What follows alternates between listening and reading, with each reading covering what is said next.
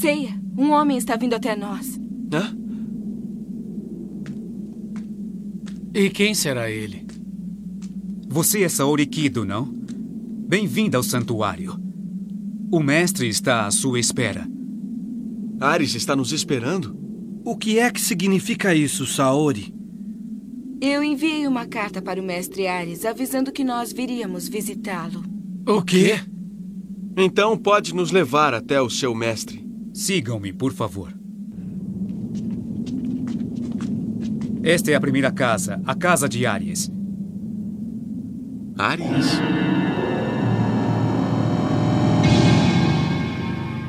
O que significa a primeira casa? Não podem chegar até a sala onde está o mestre sem antes passar pelas doze casas, começando por Ares. São doze casas ao todo. É claro que cada casa tem o seu guardião, um cavaleiro de ouro. Doze casas guardadas por cavaleiros de ouro. Foi como a Saori imaginou. Então quer dizer que se quisermos chegar até a sala do mestre, nós devemos derrotar todos os cavaleiros de ouro? Exatamente, é como você disse, Seiya. Depois da primeira casa, a de Aries, terão que passar pelas casas de Touro, Gêmeos, Câncer, Leão, Virgem, Libra, Escorpião, Sagitário, Capricórnio, Aquário e Peixes. Mas é bom que todos saibam. Deixo avisado que ninguém conseguiu ultrapassar essas doze casas à força desde os tempos mitológicos.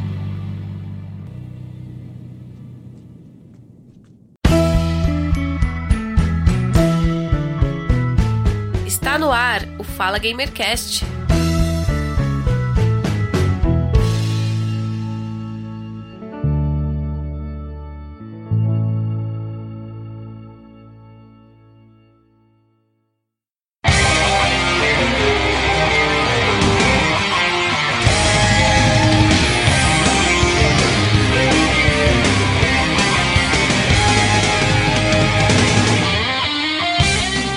Começando mais um Fala Gamercast número 64 e vamos dar início ao novo arco em parceria com a Mitos do Zodíaco, analisando e comentando a saga Senseiya, Os Cavaleiros do Zodíaco. Vamos dar início ao arco da Batalha das Doze Casas, sim, o arco que está mais presente na memória dos fãs de CDZ.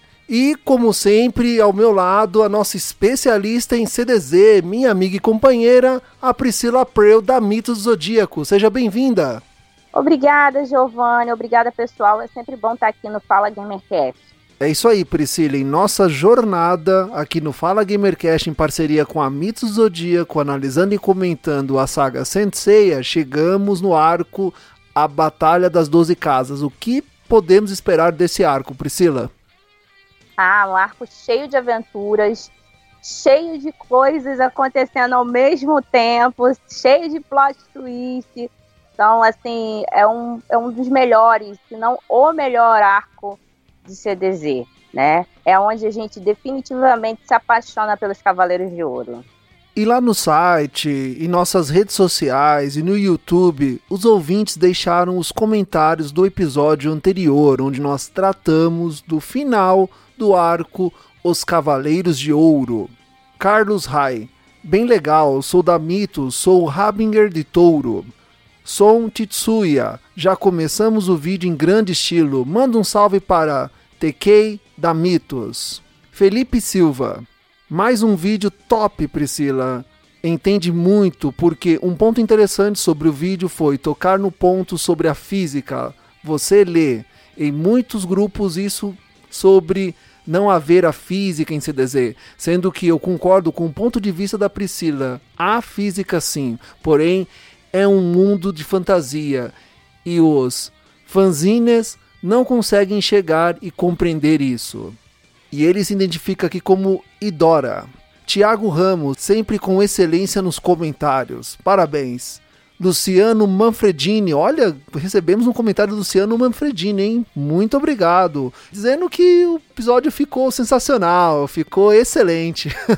E o Ninho Oficial, topzera, ele adorou. A Ana Silva disse que o episódio está muito legal, está ansiosa pelos próximos e que vai continuar acompanhando. E o Paulo Soares disse que a análise está excelente, a edição está excelente e a iniciativa do podcast também está excelente. Então, para você que deixou seu comentário lá em nossas redes sociais, no YouTube, no site, muito obrigado. Continue compartilhando e divulgando a nossa parceria, a nossa iniciativa de deixar mais claro para você, ouvinte, tudo sobre CDZ. E é claro, com a nossa especialista Priscila. Pessoal que deixou o comentário, lá no último episódio. Quero agradecer demais a participação de todos e deixar sempre aberto qualquer é, dúvida, qualquer questionamento que vocês quiserem ou endossar informações, sempre será muito bem-vindo. Sendo assim, vamos dar início ao nosso novo arco. Estamos na primeira temporada, episódio 8, e caso você queira acompanhar a sequência dos episódios, é a primeira temporada, episódio 42 A Batalha das Doze Casas.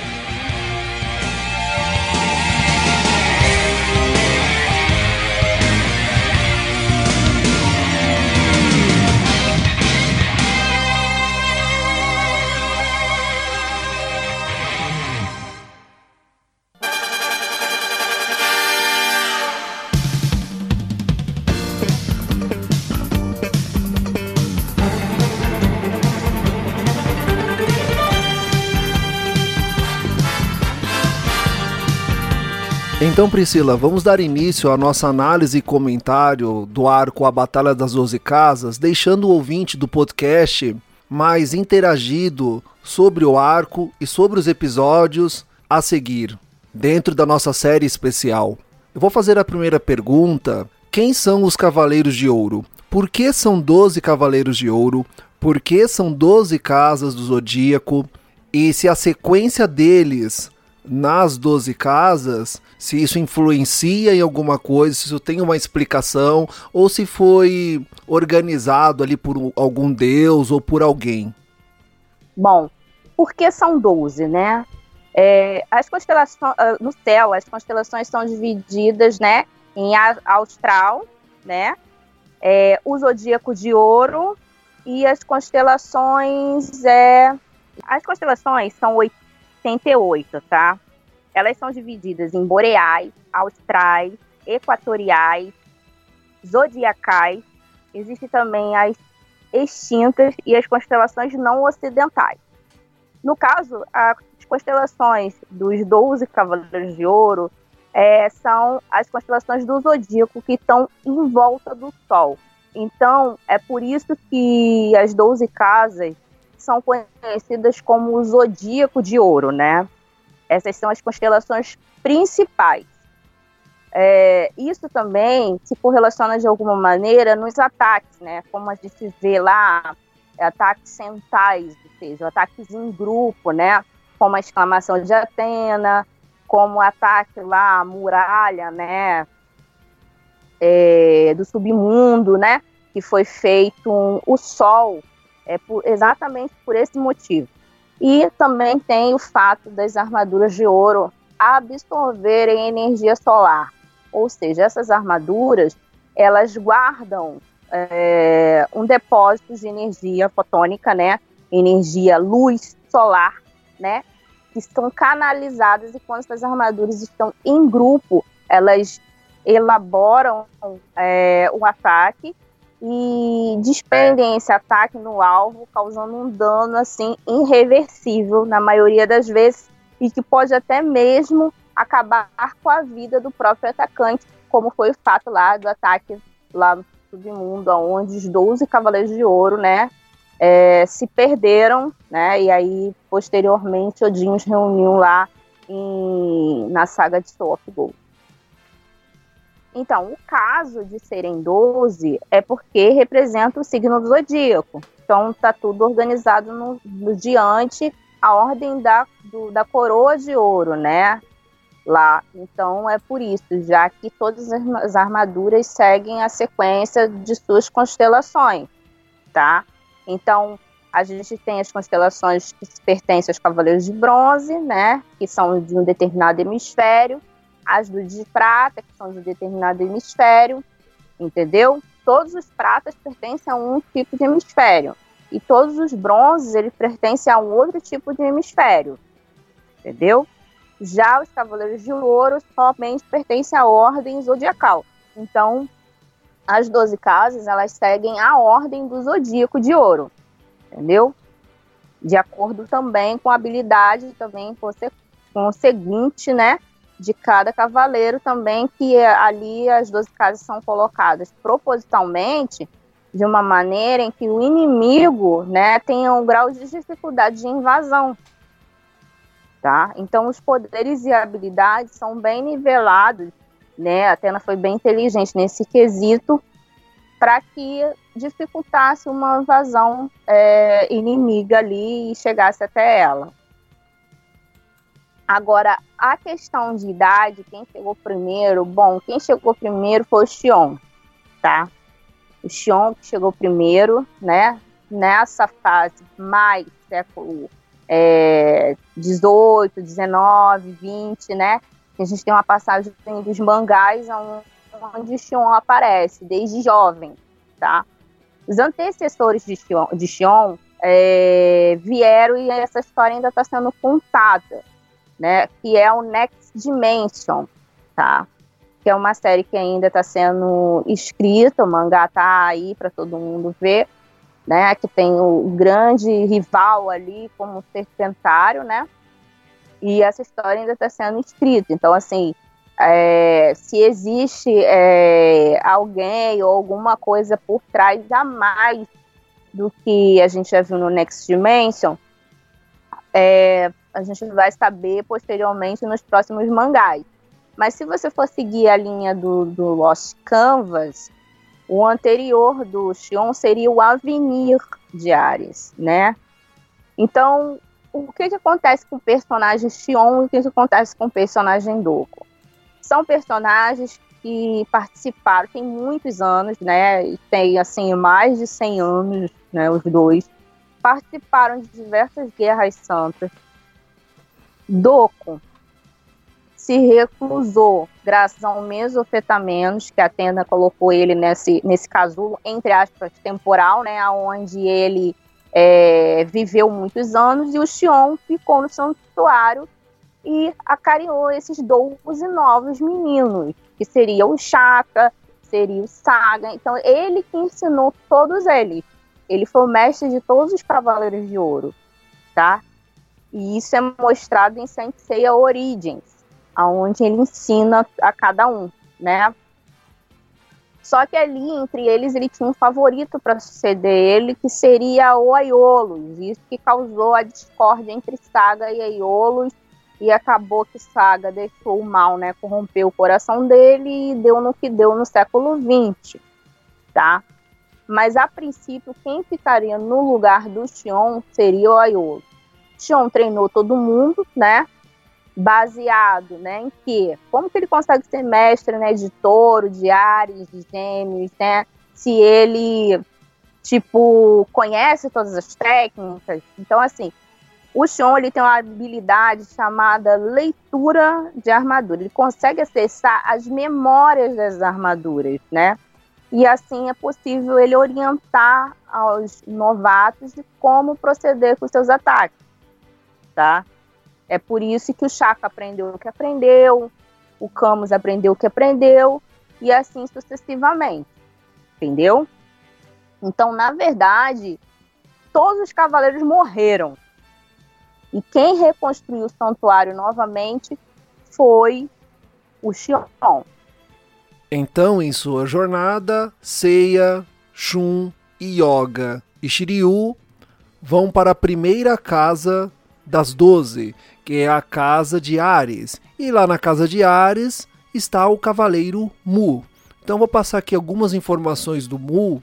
Então a classificação dele é cavaleiro de ouro, a armadura é a de Ares, a constelação é a de Ares e a divindade é a Atena. A raça, ele é descendente de Demuvianos, o sexo é masculino, a idade 20 anos, o aniversário 27 de março, O signo é Ares, altura 1,82m, peso 75 kg, tipo sanguíneo A, local de nascimento Tibete. Século 20. Local de treinamento Jamiel. O mestre é o Xion e aprendiz é o Kiki. Então, nessa primeira casa, qual é a importância do Cavaleiro de Ares? Qual é a importância do Mu na primeira parte deste arco? A importância dele, é, assim, em relação aos Cavaleiros de Bronze é o apoio que ele oferece a eles e ele, ele vem oferecendo ao longo, né, dos arcos, né? Ele consertou a armadura do Seiya de Shiryu, ele dá um apoio ali na chegada dos Cavaleiros de Bronze, né? É, fazendo a restauração das armaduras deles ali na hora, né? Porque eles fizeram muitas batalhas, as armaduras estão danificadas. Então, assim, o Mu tem apoiado né, eles, né, ao longo do tempo. Então, o Mu ele tem uma consciência em relação às coisas que acontecem por ele ser muito fiel ao Doku. Essa amizade entre eles dois, né, fez com que eles se afastassem do santuário quando Ari, no caso, Saga travestida de Ari, é, tomou por domínio o santuário. Então, eles sabendo que tinha alguma coisa errada ali, ambos se afastaram. Mu foi lá, né, pro, pro, pro canto dele, e o Doku pro canto dele. E não se envolveram mais nas questões do santuário, até porque eles dois não poderiam sair enfrentando, né, todos os Cavaleiros de Ouro e tentar desmascarar o Ares, né, sozinhos. Né? Porque todo mundo sabe que uma luta entre dois cavaleiros de ouro, né, é uma luta de mil dias, aonde os dois acabam no fim da luta morrendo, né? Essa é a regra, a lei que a Atena colocou ali, né? Então, assim, o Mu, em questão de relacionamento, a, a, a, ele tem sido a base principal tem ajudado a manter os cavaleiros em luta fazendo essas restaurações que ele, ao longo do tempo, vem fazendo para ajudar eles a se manterem é, no foco do combate para ajudar Atena, tá? Esse é um ponto, tá? É, agora, com relação à posição dele como cavaleiro estratégico na casa de Ares, é outra coisa. Primeira coisa que a gente tem que entender é quem é o Mu ou o que é o Mu, né? O Mu, ele é um muviano, tá? Que é, tem muito, muita correlação com a história, a história dos lemurianos, tá? Que é uma história fantástica aí, né? Que roda a internet, todo mundo conhece a história do continente de, de Lemúria, né? É, tem mapas antigos que mostram esse lugar, e assim, inspirado nisso, o Kurumada criou os Movianos, tá? Essa é uma raça que pertence a uma tribo de ferreiros, tá?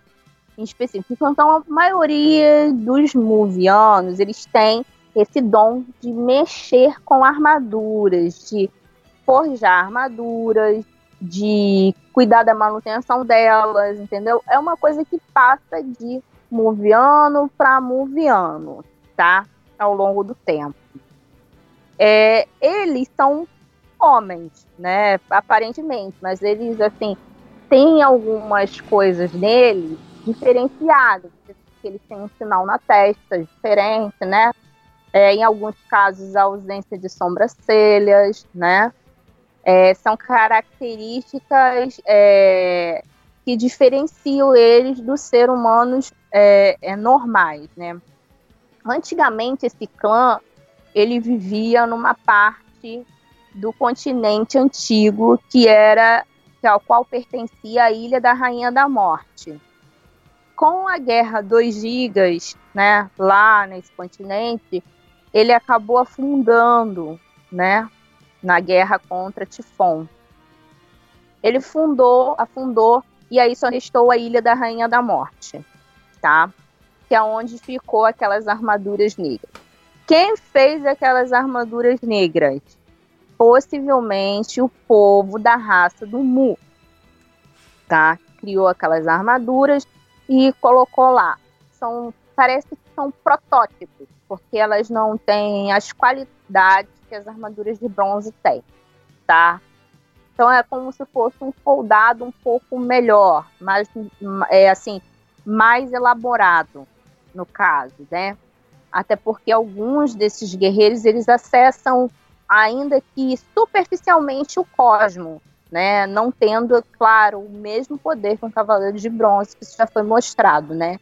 Até pareiam, mas não têm a mesma capacidade, né? Até porque as armaduras também influenciam no resultado é, da luta, né? É, esse clã né, de, de alquimistas, na verdade, eles, eles têm sido mencionados é, em várias partes é, ao longo né, dos mangás. Mas se as pessoas quiserem saber mais, existe uma coleção chamada Reunião do Santuário, tá? Que aí vocês podem pesquisar e ler melhor sobre essa raça. O Mu, né? Ele, a gente não sabe como que funciona, é, quem era o pai dele, quem era a mãe dele. Geralmente essas coisas não são mostradas, tá? E como eles são uma raça extinta, acredito que a reprodução entre eles não é proibida, porque o, em Lost Canvas foi mostrado que o Sage tinha um filho secreto, entendeu? Então acredito que a Atena, para essa raça específica, não proibiu a, a, reprodução entre eles. É por isso que a gente vê, por exemplo, o Kiki pequenininho, né? A gente não sabe quem é o pai e a mãe dele, a gente vê o Mu, e assim sucessivamente essa raça vai sobrevivendo ali porque em geral os romances entre cavaleiros e casamentos são proibidos, tá certo? Somente a Atena pode autorizar, tá? Uma das capacidades é, dos lemurianos é que sem acessar o cosmos, ou seja, uma coisa da raça deles mesmo, sabe? Que já nasce com eles é o quê?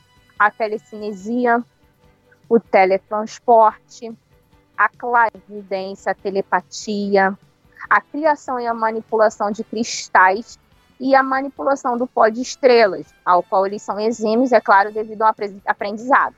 Mas a criação dos cristais, a telepatia, a clarividência, o teleporte, a telecinesia, são habilidades naturais deles, devido a eles já nascerem com o sexto sentido apurado, tá? Isso não tem esses poderes, quero deixar bem claro, não tem relação nenhuma com o cosmo para ele, tá? Tem cavaleiros que adquirem essas coisas? Tem, mas eles adquirem depois que despertam melhor o cosmo, tá? Então eles aumentam, amplificam o sexto sentido através do cosmo. Esses é, guerreiros específicos, os Muvianos, a raça de Mu, eles já nascem assim, por isso que você vê o Kiki fazendo essas coisas todas, né? Levantar pedra, levantar armadura, carregar um peso que, que assim, um adulto pode ser que não aguentaria, né? Isso é uma, uma qualidade que eles têm, tá? Uh, muito dos, dos lemurianos, né, é, morreram, muitos deles, tá? Muitos mesmo, ao longo da história. Então a gente não tem visto muito assim no, em mangá algum personagem, algumas informações, isso tudo é muito omitido ainda. Então aí é uma história que ainda está entreaberta para a gente saber mais sobre, sobre esses guerreiros, tá? Mas a princípio é isso, né? Esse é um mu, né? Sobre o cristal, a muralha de cristal e as habilidades com cristais. É, também a origem do cristal está ligada à história, né, do passado. E a gente tem aí essa história universal que fala dos lemurianos, né, que tinham lá os, o cristal de Lemúria. Então, como Kurumada agregou isso para a série dele, ele trouxe os cristais como material principal, né, para criação de muralha, criação de protetivas corporais, né? Para que, que seja enganjada realmente essa história de Lemúria com Muviano, entendeu? Nesse episódio, nós vamos ter uma noção da força do Cavaleiro de Ares, o Mu, o quanto ele é forte. Com um dedo, um simples dedo, ele consegue mover o Shiryu para lá e para cá, arremessá-lo contra a parede e, com um único dedo, destruir o escudo do dragão. Lembrando que na Guerra Galáctica, para destruir o escudo do dragão, o Seiya teve que enfiar praticamente a cara no escudo, fazendo com que o Shiryu golpeasse o próprio escudo, a lança mais forte e o escudo mais forte, assim como o Yoga citou lá na Guerra Galáctica, o que acontece. O que importa é o que acontece depois. Mas como o punho e o escudo de Shiryu foram destruídos. Olha lá, Shiryu tentou acertar Seiya com o punho direito.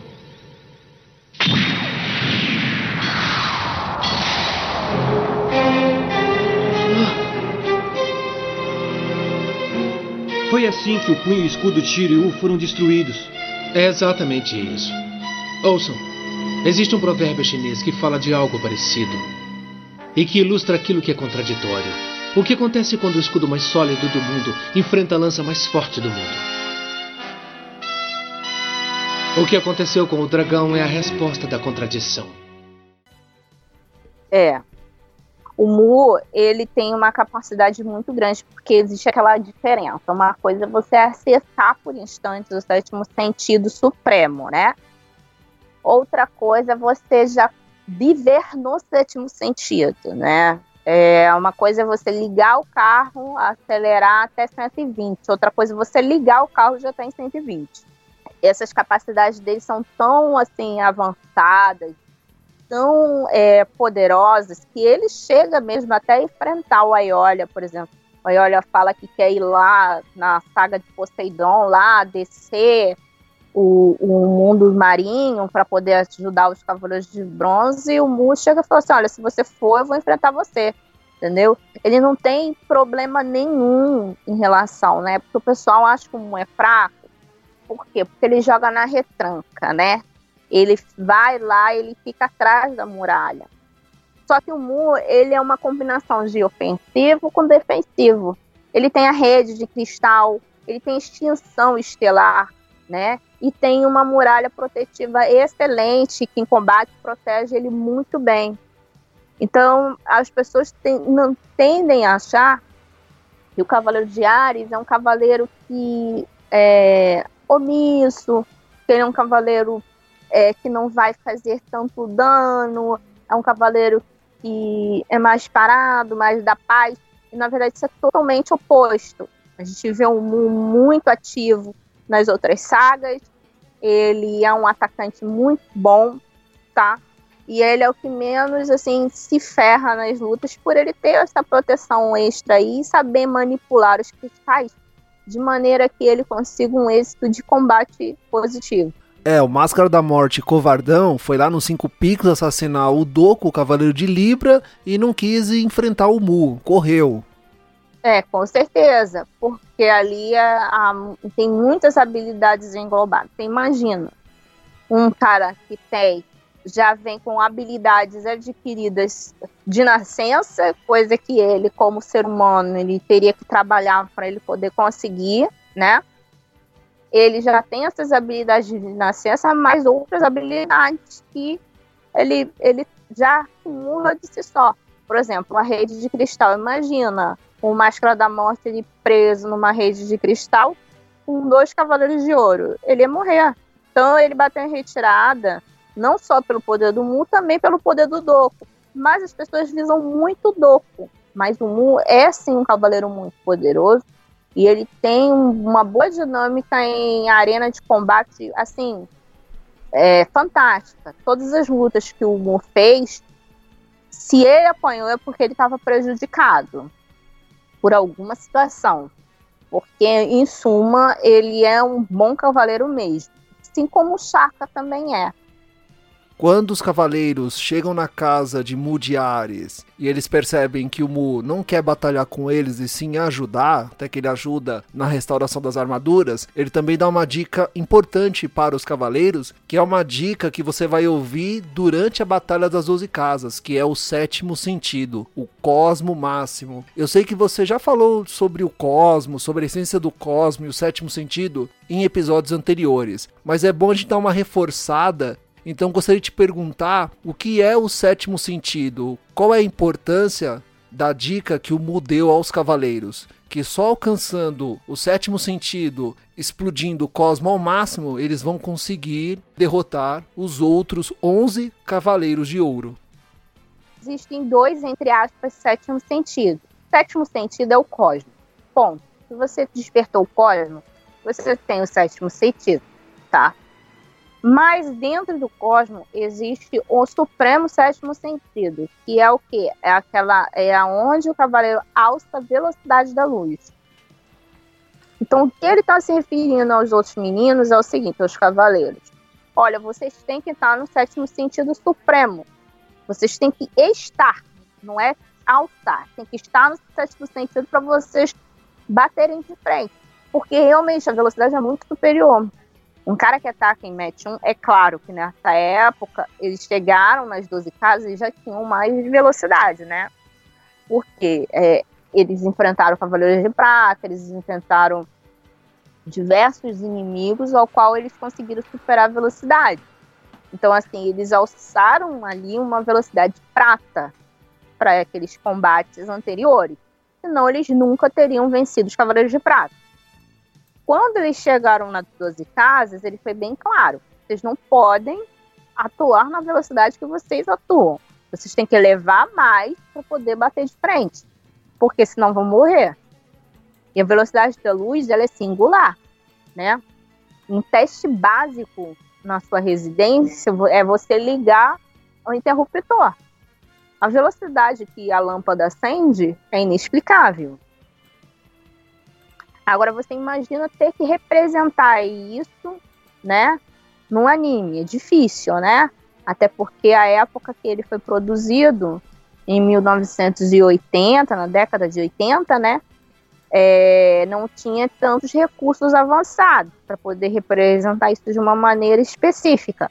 Então o autor usa a fala dos personagens para que você tenha entendimento de, das noções de quais velocidades eles estão.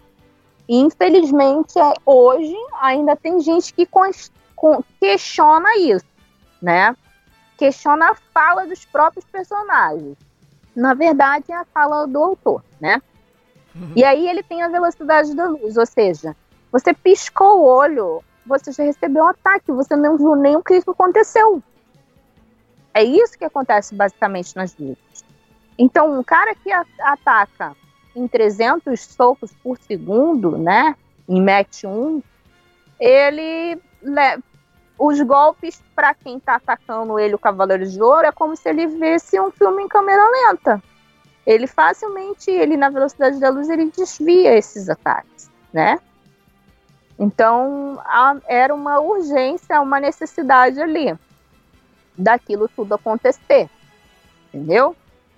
Bem, então após as dicas, restauração de armadura, eles avançam para a próxima casa. E o Mu promete aos cavaleiros que ele vai cuidar da Saori.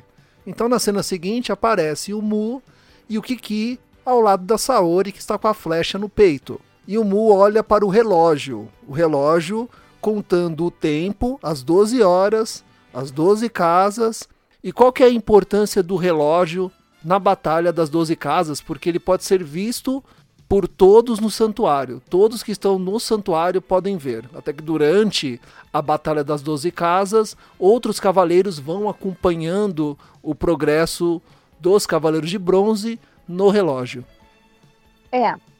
Aquela chama parece ter o fogo fato, né? Azul, né? Que é o fogo é. das almas. Sim, né? sim. Aquele relógio, aquele relógio ele foi feito para acompanhar ele, ele foi feito para acompanhar a, a guerra que acontece nas 12 casas. Então, assim, ele não vai acender e apagar lá, né, à toa. Ele começa a funcionar a partir do momento que começa a acontecer uma batalha dentro do santuário, tá? Então, a casa, ele tem um período de tempo, né, para girar. Então, começou ali a girar naquela primeira casa ali, o fogo acabou, aquele tempo ali acabou, entendeu? É um tempo que eu não sei se ele está relacionado com barreira, eu não sei se ele está relacionado com força extra. Eu não sei se ele está relacionado com nada disso, porque nada disso é falado. E tudo que é cogitado em cima disso é meramente especulação. Porque existem teorias sobre isso. Mas ele funciona a partir do momento que a primeira luta acontece. Começou em Ares, ele vai contar o tempo até o final, até chegar lá em cima. Entendeu? E ele, depois que termina essa luta toda, ele é reaceso novamente. Fica aquela chama lá acendendo. Aquilo é para quê? Para visual, visualização do santuário inteiro. Para dar um tempo de preparação para os outros guerreiros. Para eles poderem se posicionar. Para eles se acumularem nas entradas ou nos lugares que eles tiverem que fazer ofensiva isso eu não estou falando dos Cavaleiros de Ouro, que eles não podem sair de lá, mas sim específico dos bronze, dos pratas, né? Do pessoal da Vila das Amazonas, do pessoal do alojamento, dos cavaleiros, né? É como se fosse é, uma sirene dentro do quartel, né?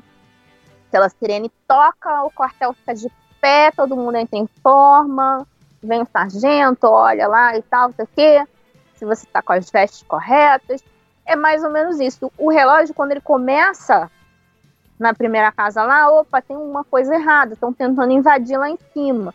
Porque a verdade é que, no geral, os cavaleiros, no geral, eles não têm acesso às 12 casas.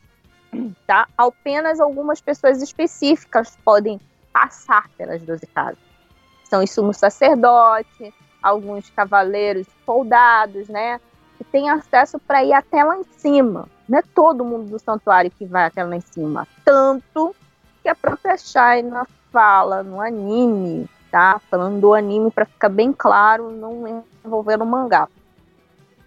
Que ela não sabia é, quem eram os Cavaleiros de Ouro, entendeu? Uhum. E o próprio Ayoli ali. É, tinha questão também dela falar que a maior telecinese do santuário era de um outro cara lá, mas ela não sabia nem que o Mu existia. Ou seja, é um lugar que é inacessível realmente. Mas o relógio funciona para isso, para poder alertar todo o santuário, para mostrar para todo mundo que a Guerra Santa começou. É, agora você explicando fica bem mais fácil de compreender qual é a importância do relógio. Pelo que eu me recordo, até o final da Batalha das Doze Casas, todos ficam acompanhando pelo relógio o progresso dos Cavaleiros de Bronze como se fosse uma torcida, como o final da Copa do Mundo, e todos ali olhando até a última chama se apagar, se realmente eles conseguiram chegar na última casa. Inclusive, os Cavaleiros de Ouro que não morreram na batalha, eles também acompanham pelo relógio o progresso. Exato. O relógio é fundamental. E há, também tem a questão né, da Atena, fora tirando o relógio, né? Englobando ainda o assunto. Da Atena ter estrategicamente recebido aquela flecha, né? Aquela flecha ali, ela ela recebeu não porque ela é fraca ou indefesa, né? Ela recebeu aquela flecha no peito para ela poder, para a divindade, poder atuar melhor com os cavaleiros durante os campos de batalha. Muita gente não entende isso. Até hoje você vê piadas, eu também falei isso num outro, num outro programa que a gente sim, fez. Sim Falou. Existe piada falando que ela é, é, fraca, que ela é isso, que ela é aquilo, que é aquilo outro. Mas ninguém entende que a divindade Atena que existe dentro da Saori, ela não, não se expõe é, como, por exemplo, Poseidon se expõe no Julian, com toda aquela sabedoria, com toda aquela coisa, conhecimento do, de tudo que houve. Não é como se a Atena fosse possuída. Ela é uma divindade que ela está correlacionada com o, o pessoal da Saori. Então, de acordo com que a Saori vai amadurecendo e se desenvolvendo, essa divindade ela vai conseguindo um maior êxito, né, de atuação dentro dela. Então ali, ela estando inconsciente, ela conseguiu melhor atender a expectativa dele do que se ela estivesse consciente. Ela não iria conseguir ajudar como ela ajudou eles se ela estivesse acordada. Então ela inconsciente ela ajudou muito mais, tanto que Atena esteve envolvida na maioria das batalhas, auxiliando os cavaleiros. E quando eu falo auxiliando cavaleiros, eu falo todos, incluindo o próprio Shun. Porque tem um pessoal ali que fala que o Shun não recebeu armadura, é, não recebeu armadura não, não recebeu ajuda de Atena. Então, uma grande mentira, tá? Atena estava no controle total de tudo que acontecia nas 12 casas. Tanto que ele conseguiu, quando ele recebeu lá a dimensão lá e, e do, do, do, Saga de Gêmeos, ele foi parar em outro lugar, né? E, e toda aquela coisa aconteceu. Então, assim, tudo foi na vontade de Atena, porque a, a, a realidade era para ter sido outra. Porque se eles, Cavaleiros de Bronze comum, sem suporte nenhum de Atena, invadem as 12 casas, é morte na certa. Eles não passariam nem da primeira casa.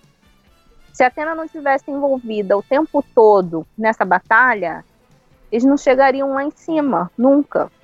Sim, eu também percebi isso. Reassistindo a série, ela dá o um incentivo, ela ajuda ali, dando aquele apoio moral na mente deles, para que eles possam se tornar fortes, para que eles possam alcançar o poder máximo, que eles consigam os objetivos e derrotar os cavaleiros das 12 casas. Que se a gente for parar para fazer uma análise e pensar, da saga Santuário ainda tem a, a saga de Asgard, Poseidon e a de Hades, que são é, sagas bem complicadas para os Cavaleiros de Bronze. São bem complicadas mesmo.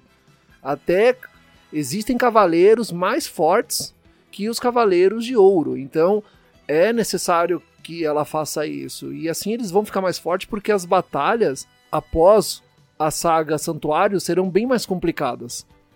Exato. E essa força aí que eles utilizam é, é graças ao quê? A armadura, ao despertar do cosmos e a relação com a deusa.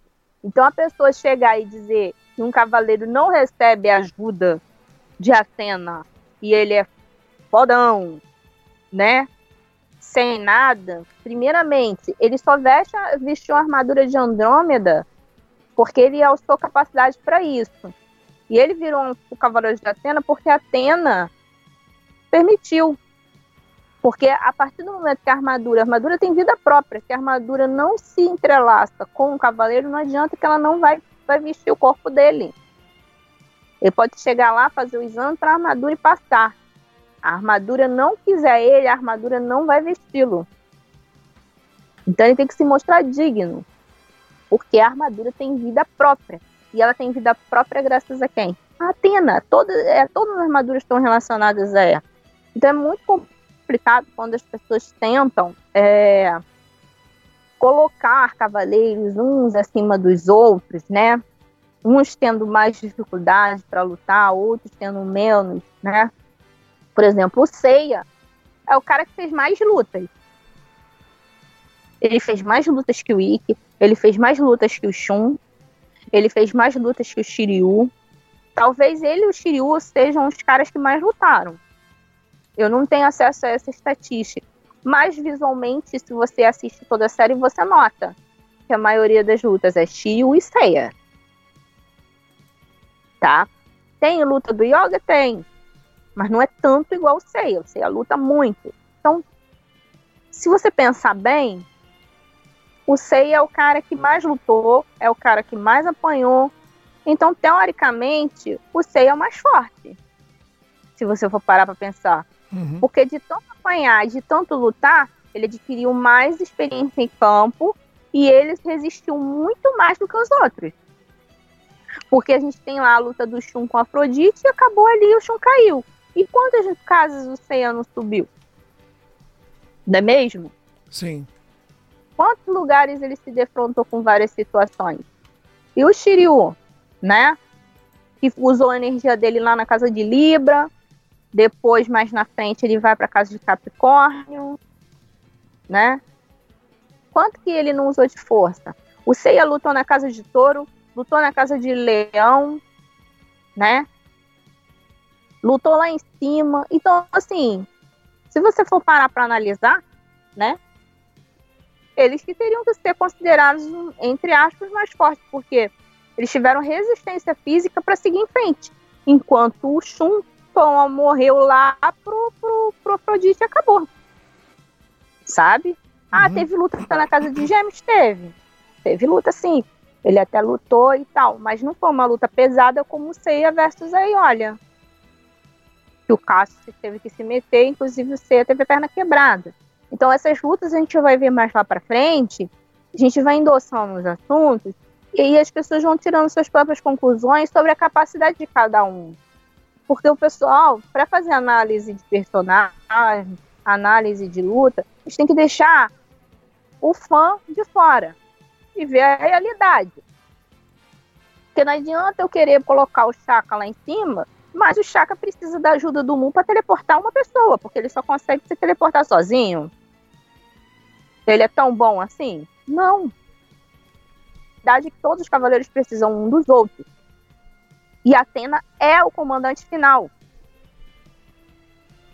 E ali que quando começa a batalha na casa de Ares, eles vão passar de uma casa para outra, ali é o ponto que ela firma a estratégia dela, que os cavaleiros recebem o auxílio necessário do mundo, eles se posicionam ao lado dela, ou seja, ela ganha a protetiva de um cavaleiro de ouro do corpo dela, ou seja, ela não está sozinha, e dentro da sabedoria dela tudo acontece.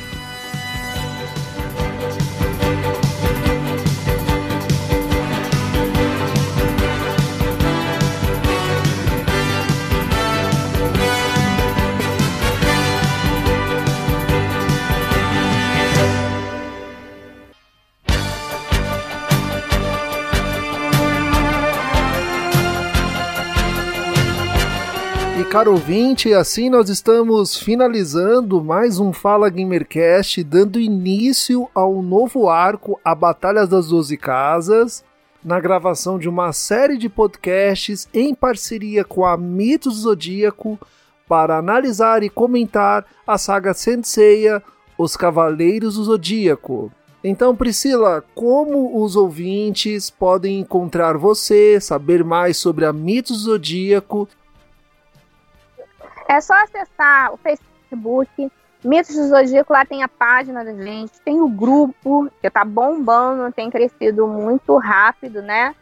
É, lá a gente tem vários links, é só deixar uma mensagem lá que a gente pode incluir você no RPG da gente, né? Que a gente está com vagas aí pro nosso RPG para vários personagens bons aí que ainda não foram, é, não, as fichas não foram completadas, então quem quiser vai ser muito bem-vindo tá? É, e pedir pro pessoal é, não perder o próximo podcast, que é a Casa Brasileira, né? A Casa de Touro, que é uma das melhores casas. Sim, sim. Próximo podcast, eu tenho certeza que vocês vão mudar a filosofia e a ideia que vocês têm sobre o Cavaleiro Aldebaran de Touro. Muito obrigada, Giovanni, pela participação. Obrigado ao pessoal da Mitos do Zodíaco, obrigado ao público do Fala Gamercast. Os episódios do Fala Gamercast estão disponíveis em todos os agregadores de podcast, em todos os players. Você pode ouvir e assinar de forma gratuita. Também estamos em todas as redes sociais. Nos ajude compartilhando e divulgando os episódios do Fala Gamercast. E assim, caro ouvinte, nós temos um encontro marcado no próximo episódio. Tchau! Tchau, pessoal. Obrigado!